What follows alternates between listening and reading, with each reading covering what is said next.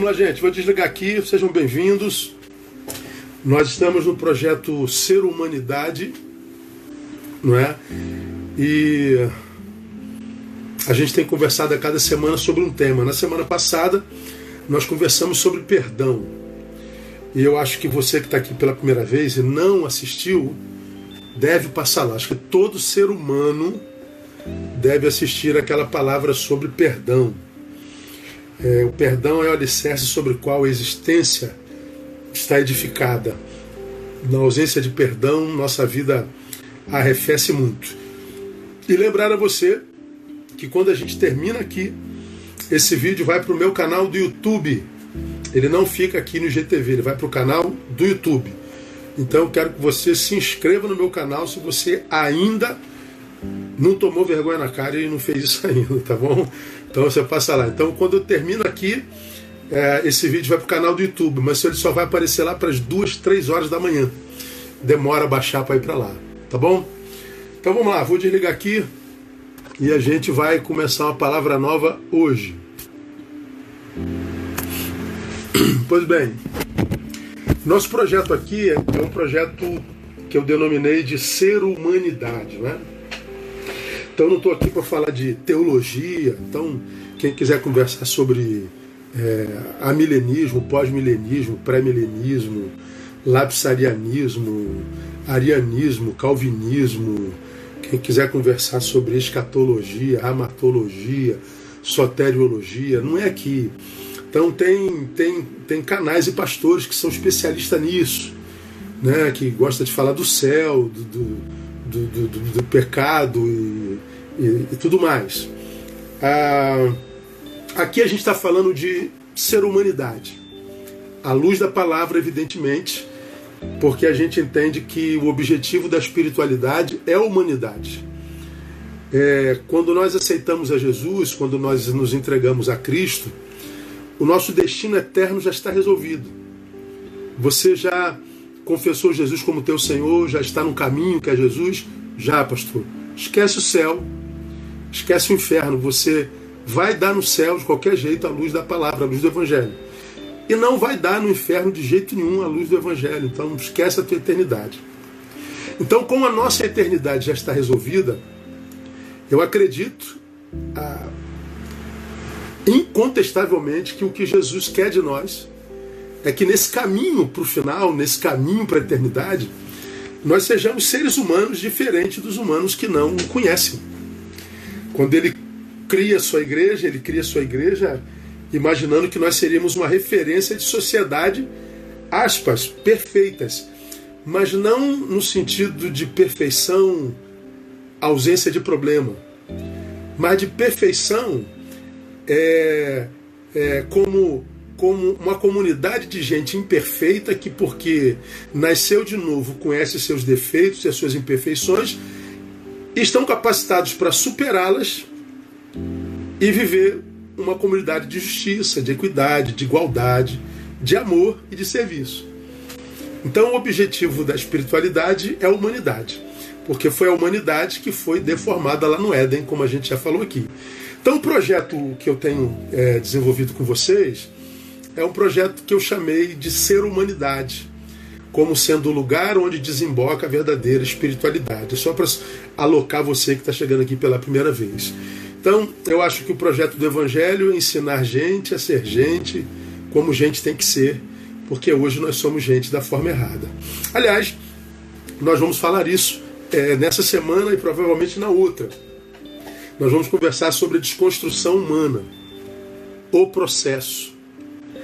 Eu acho que a maioria de vocês concorda comigo, é, como eu escrevi na legenda, a maioria, né, porque não são todos eu acho que, que nós, como sociedade, como raça humana, nós vivemos um processo oposto do, do tecnológico.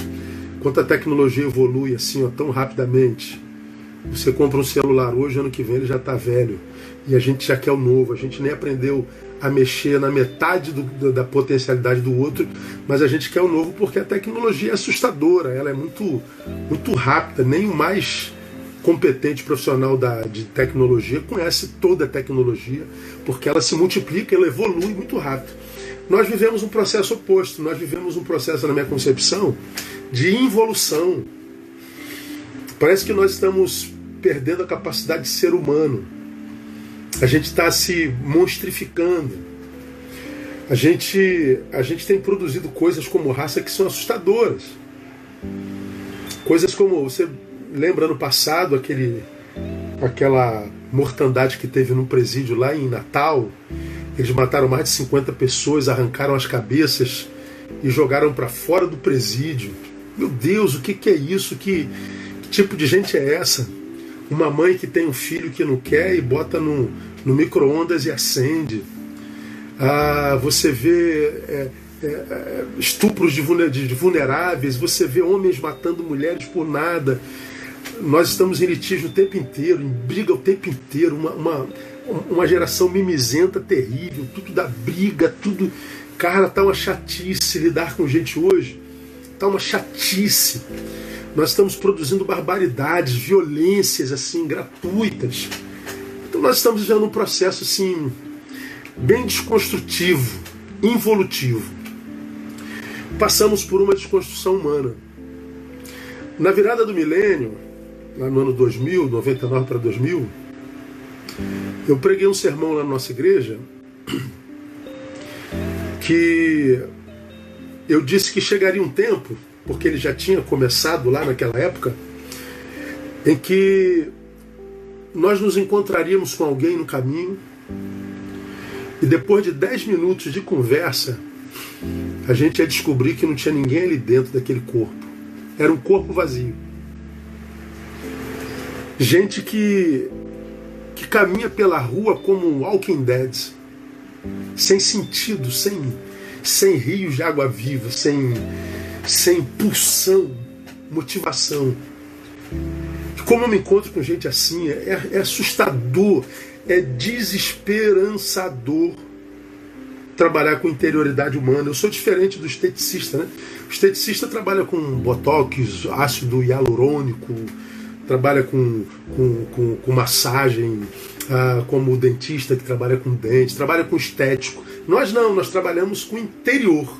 Nós trabalhamos onde habita o lixo, onde habita aquela área que a gente não quer que seja conhecida, que a gente não fotografa, que a gente esconde. Eu trabalho com lixão humano.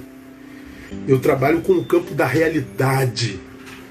Eu não trabalho com o que se exibe.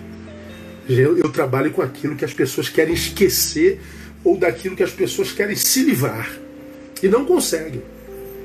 E é impressionante como o ser humano está adoecido. Gente com quem a gente conversa, depois de 10 minutos você percebe que não tem ninguém ali dentro. É uma casca oca. Eu fico perguntando, cadê a pessoa que morava aí dentro? Cadê aquela pessoa que já teve prazer em, em acordar Cadê aquela pessoa que tinha prazer de pular da cama? Aquela pessoa que tinha sonhos, aquela pessoa que tinha projeto. Cadê aquela pessoa que ia para a igreja e adorava com, com alegria, com, com força? Cadê aquela pessoa que estava aí dentro, que era um, um, um, encantada, que, com a qual a, as pessoas estavam, depois de cinco minutos já estava bem, porque contaminava. Pois, cadê aquelas pessoas? Pois é, há pessoas que já foram assim e não sabe aonde foram parar. É como aquela, aquele livro do, do Fábio de Mello, Quem me roubou de mim? Alguém roubou você de você e você não sabe onde foi parar. Como que se eu dissesse, alguém me roubou de mim, eu não sei onde eu fui parar. Nós vivemos isso, essa, essa, essa desconstrução. Aquela pessoa que, que tinha prazer em ser quem era, mas hoje não tem mais prazer nenhum, de repente você é essa pessoa. O que, que aconteceu? O que está acontecendo com os seres humanos? Como você já me ouviu falar mil vezes, a OMS diz que o Brasil é o país com o maior índice de transtorno de ansiedade do planeta, o quinto em depressão.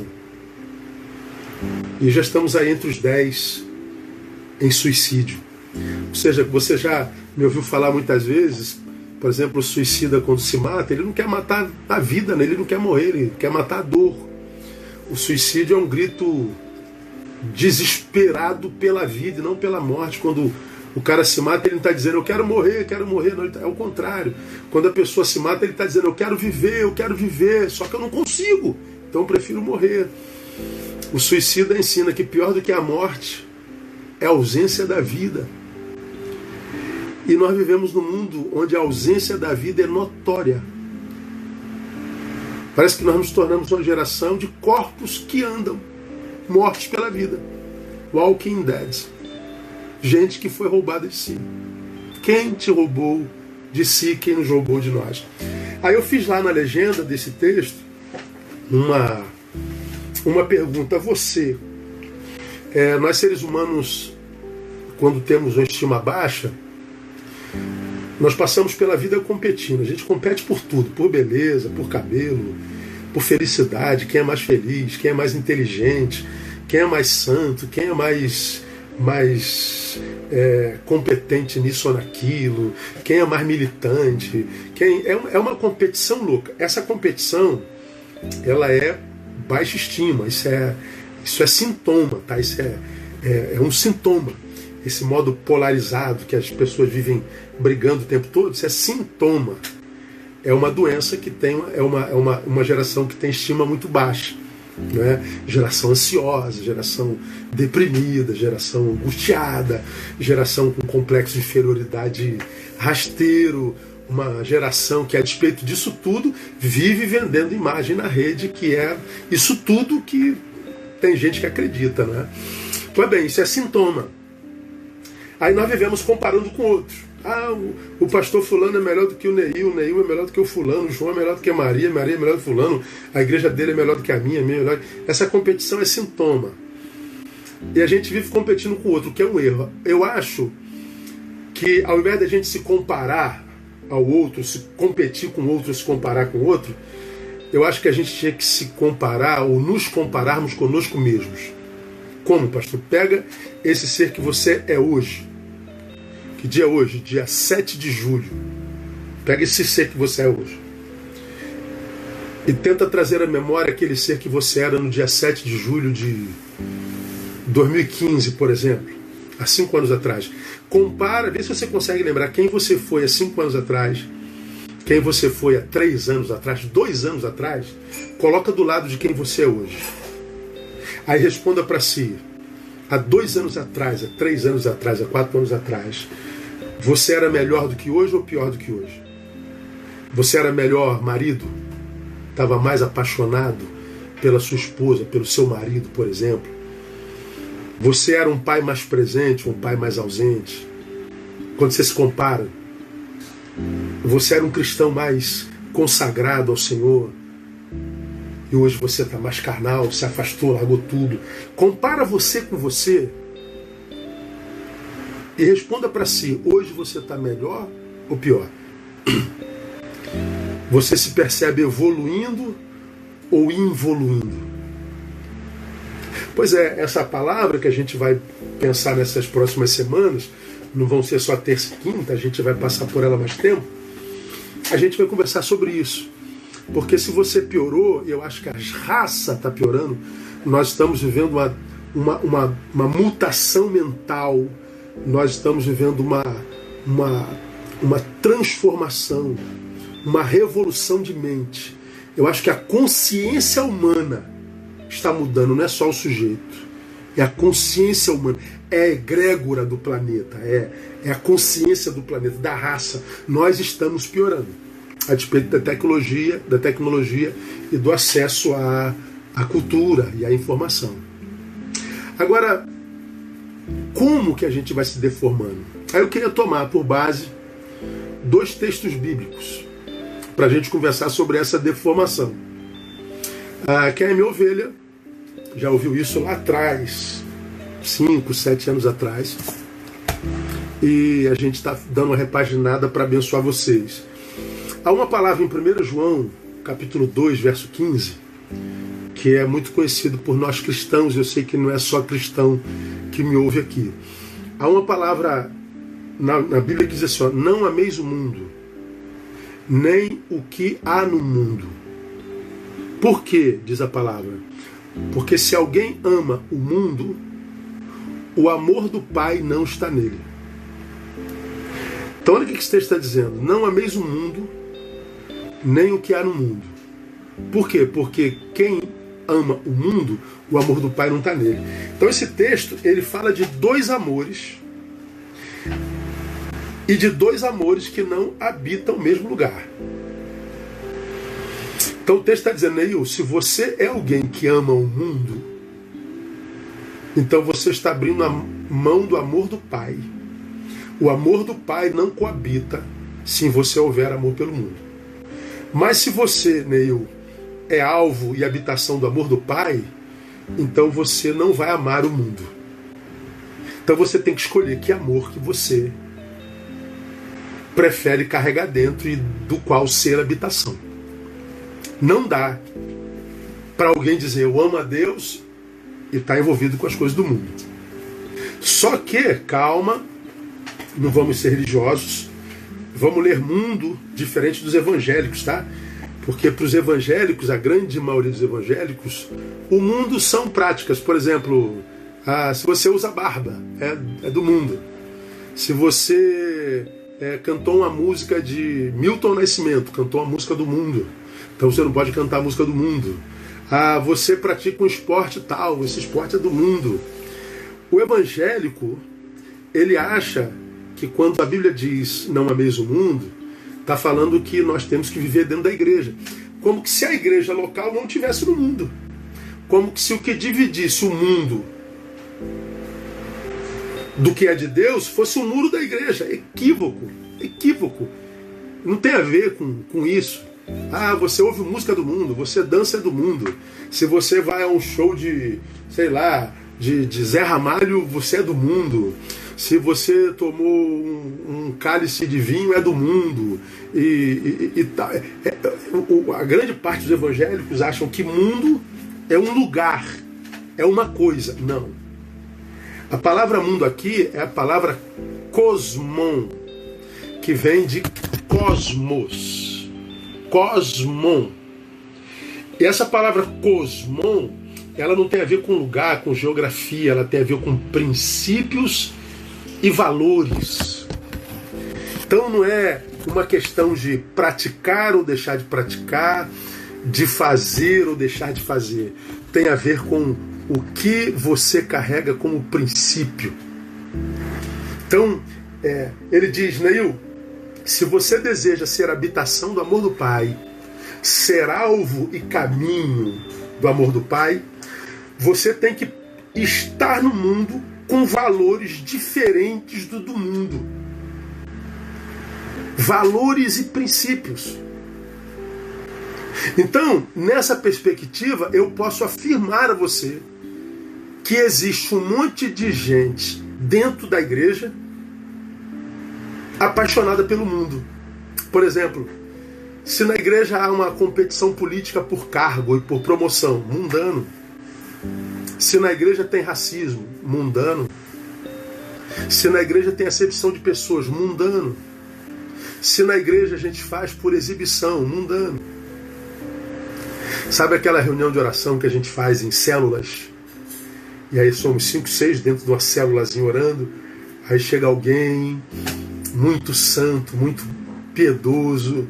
Aí diz assim: Meus irmãos, eu queria pedir oração pelo nosso pastor porque eu estava vindo para cá e eu vi meu pastor saindo da casa da irmã Maricota. Aí ele diz: Deus me livre e guarda. Vocês sabem que eu não gosto de fofoca. Mas irmãos, quando eu vi meu pastor saindo da casa da irmã Maricota, o meu coração disparou. Falei: Jesus tem misericórdia. Não que eu esteja afirmando alguma coisa. Vamos orar pelo nosso amado pastor. Aí eles dão a mão, diz: ó oh Deus, é, tem misericórdia do nosso pastor, guarda de todo tropeço tal. Bom, se ela esperasse mais 10 segundos, ia ver a esposa do pastor saindo junto. Porque o pastor e a esposa foram fazer uma visita, foram fazer um aconselhamento. Mas ela, sem saber do que tratava, ela espiritualiza a coisa para dizer eu estou preocupado com meu pastor. Mentira. Ela usa uma prática espiritual, uma postura aparentemente espiritual, para promover a sua própria imagem. Isso é mundano. Isso é mau caratismo. Vou dar um exemplo, você que é minha igreja se lembra disso. Vamos imaginar que nesse tempo pandêmico a gente, tocado por misericórdia, a gente quer distribuir cesta básica. Aí você, com todo amor do mundo, tira lá da, da tua dispensa cesta básica e vai doar para o teu vizinho. Aí você pega a cesta básica com todo amor e doa para o teu vizinho. Só que o vizinho da frente viu você doando essa cesta básica. Aí lá na frente ele comentou com o marido com a esposa: Poxa, vê como é que pastor Neil é uma bênção, vê como é que o pastor Neil é um homem generoso, vê como é que o pastor Neil é um homem solidário, veja como é que o pastor Neil é um bom testemunho. Pois bem, aquele elogio tocou teu ego, tocou teu coração. Aí amanhã você vai distribuir outra cesta básica para o outro vizinho. Só que quando você vai distribuir a cesta básica, você distribui a cesta básica olhando para o vizinho lá do outro lado, para que agora ele veja que você está dando cesta básica de novo. Aí olha que coisa interessante. A primeira cesta básica é semente, Deus vai te abençoar. Porque você fez pensando no próximo. Mas a segunda cesta básica você doou esperando elogio de lá, esperando louvor. A intenção já não é a mesma a mesma ação com a intenção completamente diferente. No primeiro caso, Deus abençoa, no segundo, não. Porque no segundo a gente fez pensando na nossa própria imagem. A gente queria aplauso, promoção. Mundano. É disso que o texto fala. No mundo vigora o individualismo, o egoísmo, a indiferença o reducionismo do próximo, de modo que a gente usa e joga fora. A gente reduz a um pedaço de carne, usa e joga fora. No mundo da competição, o Senhor está dizendo: não ame isso. Você precisa viver com um princípio diferente. Você tem que amar o próximo. Você tem que ser servo do próximo. Porque a Bíblia diz que quem quer ser grande, seja o servo de todos. A Bíblia diz: você não pode ser egoísta. Você não pode ser exibicionista. Você tem que ser gente como gente tem que ser. Gente não compete, gente não destrói, gente não diminui, gente não não não não não aponta dedo, gente que foi restaurada pelo Senhor, é gente que ajuda a gente a ser gente como gente tem que ser. É gente que ajuda a gente a restaurar de si a sua melhor versão. Então o texto está dizendo: não ameis o mundo, Agora eu vou ler um outro textozinho com vocês, que vem de 2 Timóteo, capítulo 4, verso 10. 2 Timóteo, capítulo 4, verso 10, fala de um camarada chamado Demas. E a respeito de Demas, olha o que o texto diz, irmão. Paulo escrevendo a Timóteo, versículos 9 e 10. Procura vir ter comigo breve. Por quê? Aí ele explica lá, ó, porque Demas me abandonou, tendo amado o mundo presente. E foi para Tessalônica, crescente para Galácia, Tito para Dalmácia. A respeito de Demas, está dito assim, ó, Demas me abandonou, tendo amado o mundo presente. Lembra do versículo anterior, anterior que nós acabamos de ler? Não ameis o mundo. E a respeito de Demas, está dizendo o quê? Que Demas me abandonou tendo amado o mundo presente. Não ameis o mundo. Demas amou o mundo presente e abandonou Paulo, abandonou a vocação, abandonou o chamado, abandonou a Jesus, abandonou a fé, foi desconstruído, foi roubado de si.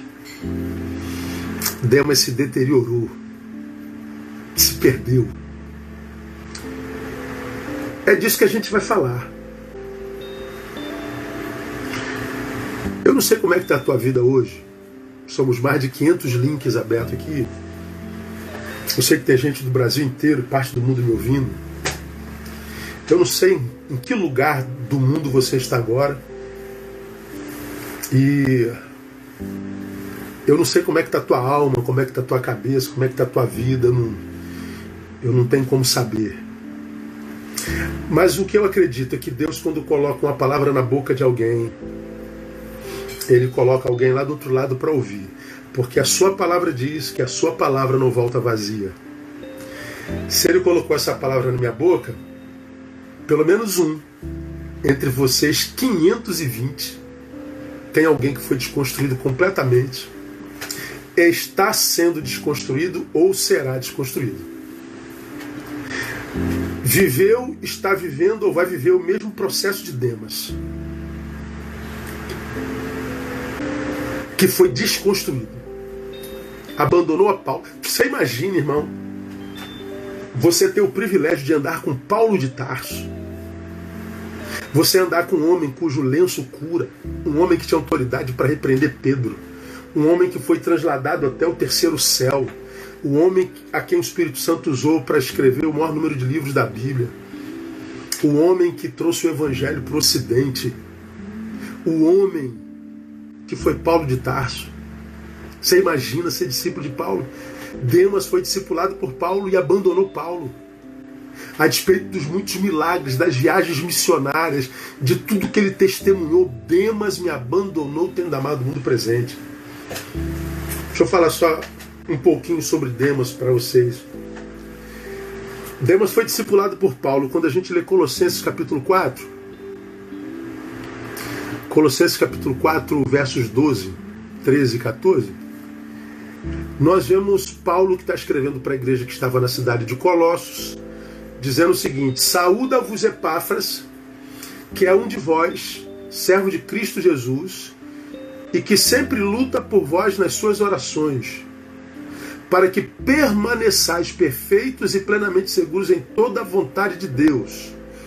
Pois dou-lhe testemunho de que tem grande zelo por vós, como também pelos que estão em Laodiceia e pelos que estão em Hierápolis. Saúda-vos Lucas, o médico amado, e Demas. Olha quem eram os amigos de Demas: Epáfras que Paulo define como sendo aquele que luta nas orações por nós, por eles. Era um homem de oração. E diz para que permaneçais perfeitos. Então Demas era aquele cara que tinha no ministério de Paulo o ministério da intercessão para que ele e seus discípulos, Paulo e seus discípulos, não fossem deformados, pelo contrário, permanecessem perfeitos. Então, Epáfras, Lucas o evangelista e Paulo faziam parte do círculo de amizade de Demas. Pense você, irmão, num negócio desse. Eu me orgulho de saber que tem um monte de ovelhas que tem orgulho de mim. Orgulho de Neil. Você imagina você andando com Paulo, você andando com Lucas que viu o Senhor, você andando com Epáfras, você andando com Timóteo você ajudando a fundar a igreja de Colossos, de Tessalônica, de Filipenses, de Filipo. Esse é Demas. Mais um versículozinho só sobre Demas. Filemão, livrozinho pequenininho da Bíblia Sagrada, só tem um capítulo no verso 24, diz assim, ó: Assim como Marcos, Aristarco, Demas e Lucas, meus cooperadores. Saúda-vos Epáfras, meu companheiro na prisão, assim como Marcos, Aristarco, Demas, Lucas, meu companheiro. A graça do Senhor Jesus seja com o vosso espírito. Então você perceba quem era Demas. Era um camarada que andava com essas pessoas. Paulo, Epáfras, Timóteo, Lucas, Marcos, Aristarco. Foi absolutamente bem discipulado mas ainda assim abandonou a Paulo, abandonou a Marcos, abandonou a Lucas, abandonou Aristarco, abandonou o Epáfras, abandonou a todos, foi roubado de si, foi desconstruído. É. Hoje acontece a mesma coisa, irmãos. Quantos crentes abandonaram a vocação, a igreja, a comunhão, porque amaram o mundo presente. E no mundo presente são obrigados a inventar mentira para si, para não serem tomados pela culpa. Ah, eu saí da igreja porque a igreja não é perfeita. Quem falou? que seria algum dia. Aonde está escrito na Bíblia que diz que a, a igreja seria perfeita? Ah, eu saí da igreja por causa do pastor. E vai para outro pastor. Se é uma coisa boa na igreja evangélica, é que ela é multidiversificada. Então tem pastor para todo gosto. A não ser que você tenha sido desconstruído. Porque a igreja é para gente que consegue viver em comunhão. Então deixa eu dizer uma coisa para você, irmão. Se você é, faz parte do grupo de gente que só consegue se relacionar com iguais, ah, o doente é você. E não o grupo do qual você se retirou. E nós vivemos hoje essa realidade. Quem é de direita só se relaciona com quem é de direita, quem é de esquerda só se relaciona com quem é de esquerda, quem é calvinista só resolve com calvinista, quem é arminiano só se relaciona com tal, a, a, quem, quem é, é, dessa, dessa raça só com aquela raça, dessa raça com essa raça. A gente vive hoje guetizado. A gente só conversa com iguais, só fala com iguais. Aí você tem uma visão, teu pastor tem outra. Aí você quer que seu pastor seja a tua imagem e semelhança, que a tua igreja seja como você quer. E aí você não consegue exercer esse poder sobre a vida de ninguém. Aí você sai da igreja e diz, é porque a igreja não presta. Não, não presta sim. O problema não é a igreja, não. Ah, o problema é que muitos têm amado o mundo presente e eles passam por aquele processo que eu chamo dos quatro seis. Que processo é esse, pastor, dos quatro seis? Primeiro, ele é crente. Ele vai adoecendo, vai sendo desconstruído. Aí ele passa a ser crítico. Ele continua lá, mas é um crítico quanto mais. Depois que ele passa pelo processo da crítica, ele vira cético. Ele vai embora. E depois que ele passa pelo terceiro processo do ceticismo, ele vira um cínico. Ele passa a ser zombador daquilo que ele cria. Já viu isso não já? Crente, crítico, cético, cínico. Perdi a fé. Pois é, você foi desconstruído. E o que é triste, irmão? Pessoas passam por esse processo e acham que estão vivendo uma evolução. Não, eu deixei de crer porque eu evoluí. Ele perde a fé e acha que ficou inteligente. Foi desconstruído. Reduziu-se a um pedaço de carne que anda. Bom, vamos às questões práticas. Tá dando para entender? Tá, não tá? É, o que é desconstrução? Demas foi desconstruído a despeito da sua formação. Como que é esse processo construtivo? Como é que a gente é desconstruído? Como ele foi desconstruído? Primeiro, primeira coisa que uma pessoa que está sendo desconstruída passa: desobediência. Parece assunto de jardim de infância, né, irmão? Mas não é não, isso é assunto de gente grande.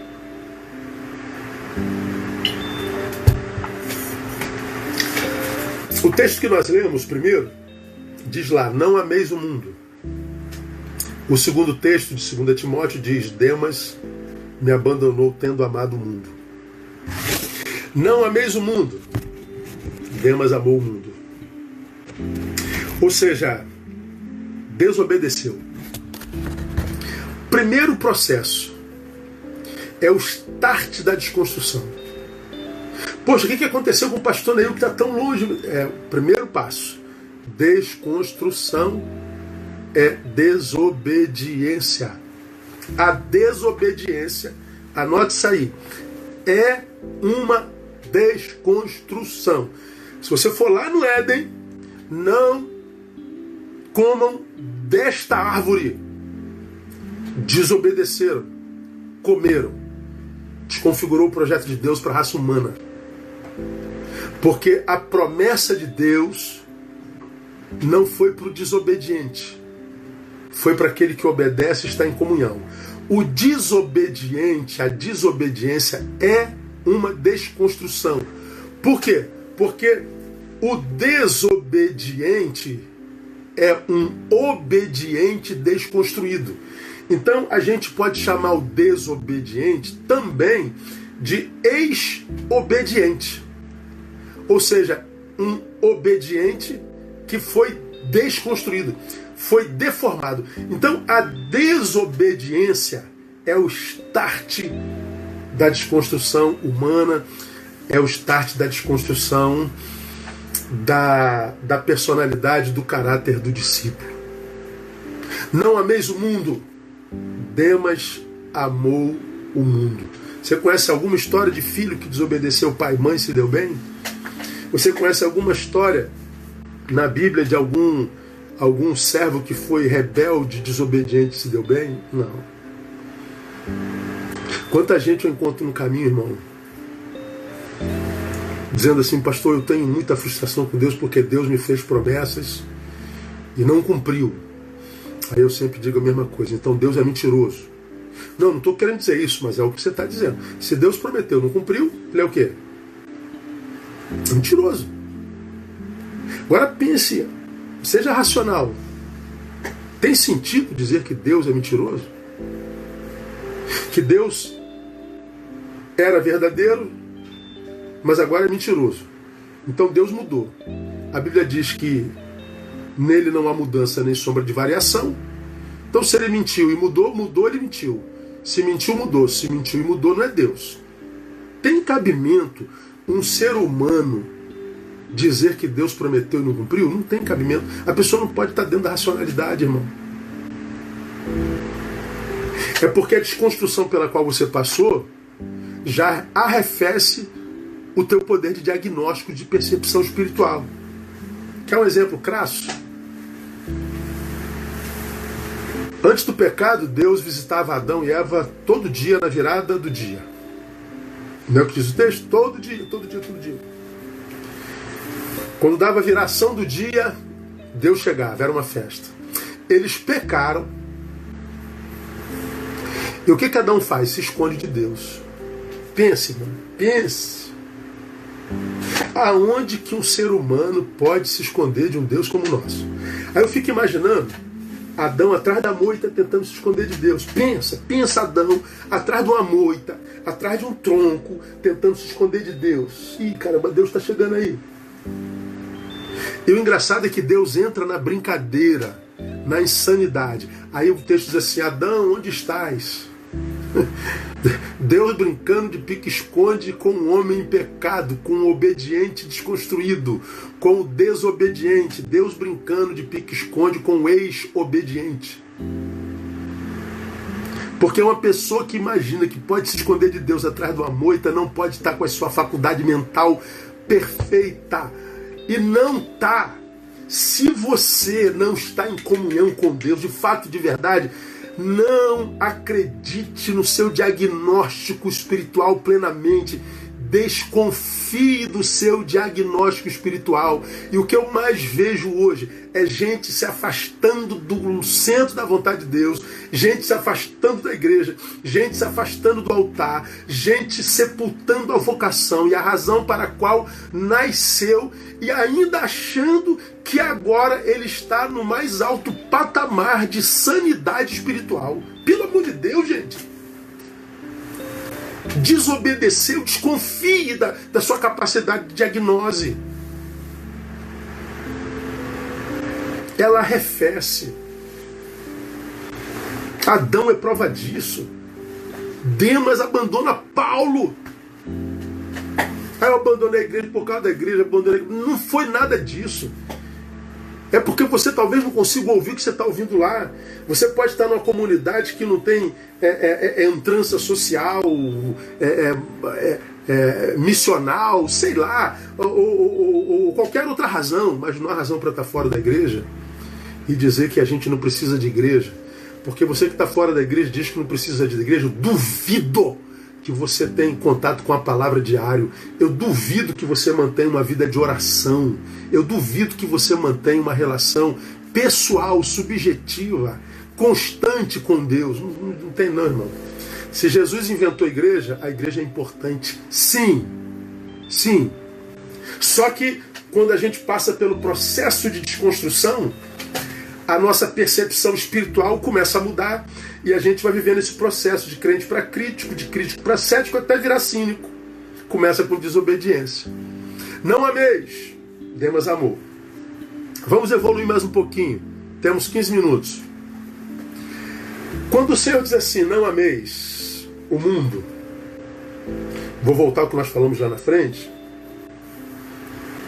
Ele não está dizendo para a gente odiar o mundo, tá?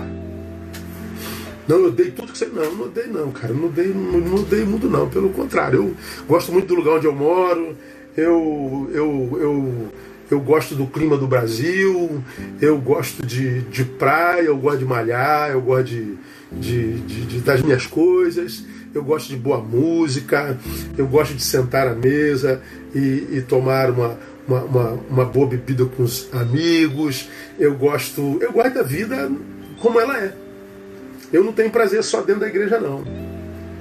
Então, não amar o mundo não é, não é odiar o mundo, não é rejeitar o mundo, não é tratar com indiferença. Como é que, como é que eu, eu ilustro isso, irmão, para ficar assim mais bem, bem claro para cada um de vocês? Vamos imaginar que tem duas pessoas, um homem e uma mulher, e esse homem está muito apaixonado por essa mulher, mas ela não.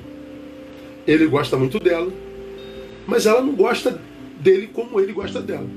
Aí vamos imaginar que ele chegue perto dela e diz assim: Poxa, eu queria namorar com você, eu te amo, eu, eu, queria muito ficar com você, quem sabe construir uma família com você.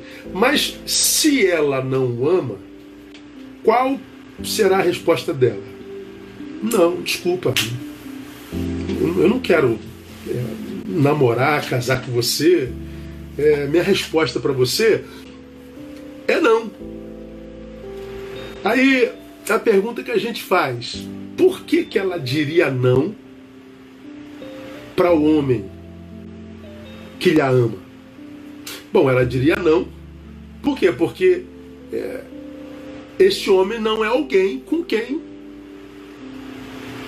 ela queira repartir o que ela é. É como se ela respondesse: Eu não quero é, repartir o que eu sou com você. Eu quero ser, mas não com você. Eu quero que você seja, mas não vai dar para ser comigo. Eu não quero acabar com a tua existência, eu não te odeio, eu não trato você com indiferença. Respeito você, mas eu não quero ser com você. Então, não amar é não querer ser com o mundo. Não amar o mundo é estar nele sem se confundir com ele, sem se conformar com ele, sem tomar a forma dele. É como que se a gente pegasse essa garrafa aqui, ó, que me deram com tanto carinho, eu enchi essa garrafa d'água. Essa água que está dentro da garrafa, na garrafa toma a forma da garrafa. Se eu botar dentro do potinho aqui de algodão da, da minha mulher, essa água vai tomar a forma do potinho de algodão. Se eu botar aqui dentro do, do potinho de, de, remédio manipulado, ela vai tomar a forma do potinho de remédio manipulado. Se eu botar água dentro de um pinico, vai tomar a forma do pinico. A água se conforma ao recipiente onde ela está. A água se conforma, é, é, ela toma a forma do lugar onde ela está. Quando a Bíblia diz assim, não ameis o mundo, o que, que o texto está dizendo? Neil, é, não há outro lugar para você estar senão no mundo. Não, não dá para você viver em Marte, Plutão, você tem que viver no mundo. O nosso mundo é o planeta Terra. Agora você tem que viver lá sem se confundir com seus valores, seus princípios. Aí a gente volta à reflexão. Ah, você pega a sua vida hoje e que diferença você vê da vida daquela pessoa que não conhece a Deus? Entre a sua vida e de uma pessoa do mundo. Hoje os crentes são iguais ou piores, irmãos. Eu faço 54 anos agora, dia 1 de agosto. 54, caraca. Seis anos para virar idoso. ah, eu nunca vi uma geração de crente tão ruim. Eu nunca vi uma geração tão, tão deteriorada pelo mundo, tão apaixonada pelas coisas do mundo. Não há mais diferença no, no namoro, no trato, na responsabilidade, na palavra empenhada, no serviço, na capacidade de dar honra, de ser grato. Cara, é muito difícil ver crente assim. Agora, o que a gente vê de trairagem, de fofoca, de ingratidão, de ruptura, de destruição, é assim, é, é, chega a ser desesperador. Por quê? Porque são crentes que foram desconstruídos. Como que está a sua vida hoje? Não amar o mundo, ou amar o mundo, é estar de tal forma envolvido com ele, a ponto de não se perceber mais quem o sujeito é. A pessoa se envolve tanto com as coisas do mundo que ela acaba se deformando. Chega uma hora que você já não sabe mais quem você é, o que você é, qual a razão da tua vida, para que, que você existe, para que, que Deus te criou, qual a razão da tua existência. Porque você está tão confundida com as coisas que não tem nada a ver com os princípios de Deus que você já não sabe mais quem você é. Você foi diluído, você perdeu a sua objetividade, você perdeu a capacidade de viver o que Jung chamaria de individuação de estar no meio sem se confundir com ele, de estar no meio, mas a capacidade de transcender o inconsciente coletivo, de gestar a si mesmo pela própria consciência. Aqui eu cito Nathanael Hawthorne. Nathaniel Hawthorne ele diz: ninguém pode por muito tempo ter um rosto para si mesmo e o outro para a multidão sem no final confundir qual deles é o verdadeiro. Ninguém pode por muito tempo ter um rosto para si mesmo e outro para a multidão, sem no final confundir qual deles é o verdadeiro. Essa dualidade, essa policidade gera essa confusão de identidade, confusão identitária que faz com que nós nos percamos de nós e a gente nem se reconheça mais. E se a gente se perde em nós, a gente perdeu a capacidade de viver o mais importante de todos os amores. Qual, pastor? O amor próprio. A gente não pode amar o que a gente não conhece. A gente não pode amar a nós mesmos se nós não nos reconhecemos mais. E quando a gente não se reconhece mais, é porque a gente já está vivendo o processo de desconstrução e esse processo começou na desobediência. Amar o mundo, portanto, é deixar de ser, porque você se confundiu com a massa. Demas, olha que coisa doida, irmão. Demas amou, desobedeceu e foi desconstruído. Veja que ninguém pode acusar Demas de não amar. Ele ama. Só que ele mudou o objeto do seu amor. Antes ele amava a, a, a, Deus. O amor continua no peito, só que agora ele ama o mundo. Ou seja, a capacidade de amar não morreu. O que ele mudou foi o objeto do seu amor. Ele mudou o foco da sua existência. Ele desobedeceu, ele foi construído. Então, como é que a gente começa a ser desconstruído, irmãos? É na obediência, na desobediência. Eu vou terminar aqui, não é?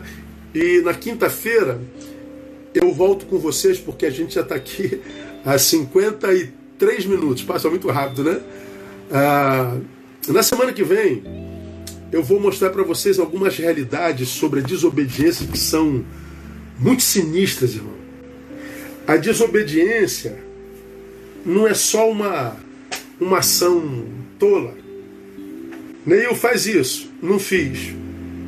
Não, a desobediência, ela nunca jamais, regra sem exceção, é uma atitude sem consequência, inconsequente não.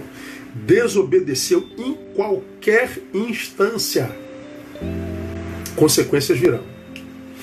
Aí eu tenho dito, pessoas, estava falando e não voltei, né? Dizendo, eu estou muito chateado com Deus porque Deus prometeu e não cumpriu. Bom, Deus não muda. Como que ele pode prometer e não cumpriu? Aí eu respondo sempre o seguinte: quando Deus prometeu algo para você, você era esse que você é hoje? Ou era outro alguém? Porque com toda certeza, se Deus de fato fez promessa e não cumpriu, você sabe que Deus não pode mentir porque ele não muda. O que acontece é que ele prometeu não para esse ser que você é agora desconstruído. Ele prometeu para aquele ser que você era na presença dele, lá atrás. Ele prometeu para aquele que você era em obediência. Como você não soube esperar, se envolveu com as coisas, os princípios do mundo, sei lá. Você foi sendo desconstruído lenta, gradativa, mas ininterruptamente. Se transformou nisso. E você daqui diz: Deus me prometeu e não cumpriu. Não, Deus não prometeu nada para esse ser desconstruído. Ele prometeu para aquele que você era na presença dele. O jardim era para Adão e Eva antes da queda. Como eles mudaram, embora o jardim permanecesse no mesmo lugar, Deus os expulsou de lá, porque a promessa não foi feita para aquele Adão e para aquela Eva. Eles foram desconstruídos. Então, ao invés de colocar a culpa em Deus, acha o culpado no espelho. Porque foi o do espelho que mudou e não Deus. Ele foi desconstruído. E essa desconstrução é um processo.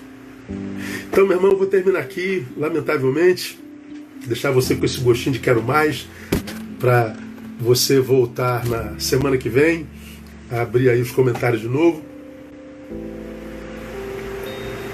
e a gente voltar a conversar sobre essa desconstrução, que é um processo. Se você, comparando ao que você foi no passado, não se reconhece, não tente mudar Deus. Tente se transformar. Tente se reconstruir. Tente voltar à obediência. Tente voltar à comunhão. Tente voltar a ser aquele que você foi na presença de Deus. Porque os dons e a vocação e as promessas de Deus são irrevogáveis.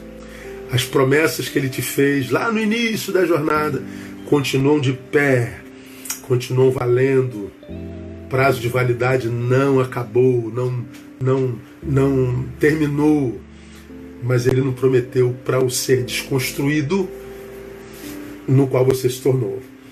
Então, a, a humanidade passa por uma desconstrução terrível, terrível a humanidade piora muito, lamentavelmente. E a nossa luta é para não passar por essa pioração, não sei nem se essa palavra existe. Que Deus nos ajude a guardar nosso coração, que Deus nos ajude a guardar nossa mente, que Deus nos ajude a manter a nossa identidade de discípulo de pé, para que a gente não passe por essa desconstrução tão deformadora a ponto de a gente não se reconhecer mais, a ponto da gente passar a ter saudade daquele que a gente foi um dia. Que Deus nos guarde. Amém? Vamos orar? Deixa eu orar com vocês aqui e a gente termina. A gente volta na quinta-feira às 22 horas, tá bom? Vamos orar. Pai, muito obrigado por esse tempo tão precioso passado aqui com os meus irmãos. 600 pessoas ou mais ouvindo a tua palavra às 11 horas da noite. Não podemos dizer que elas não amem a tua palavra. Por isso eu te peço que essa palavra, Deus, possa produzir os frutos para os quais ela foi destinada. E que ela possa não só interceptar desconstruções, mas como ela possa produzir reconstrução. Nós oramos e abençoamos esse teu povo no nome de Jesus. Amém e amém. Meu povo, Deus abençoe e que essa noite seja uma noite de reparo da, das tuas forças e que através desse sono, Deus te abençoe enquanto você dorme. Deus te abençoe. Tenha uma semana, um restante de semana abençoado em Cristo Jesus. Beijo a todos.